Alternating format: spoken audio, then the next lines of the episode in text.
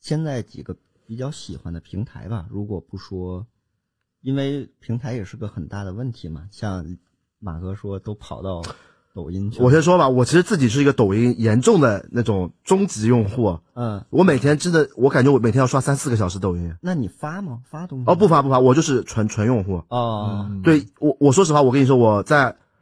就之前不是，其实我跟达子 SneakCon 是第一次见面的嘛，一九年对吧？对对对，然后那个时候就是我们一群 UP 主，就是说实话，那时候真的挺不好，就是那时候我们所有人都特别看不起那种做抖音的人，是嗯我们觉得做抖音的这太 low 了，啥也不懂，你你凭啥 做？对，啊当时都大家都这么想的，但是但后来，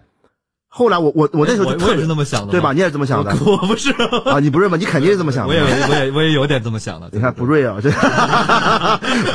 无所谓，反正我我当时就是看不起做抖音的，不嗯哎不管是做潮流还是做什么，我就觉得这些人都都是搞哗众取宠，啊，对，就是缺的。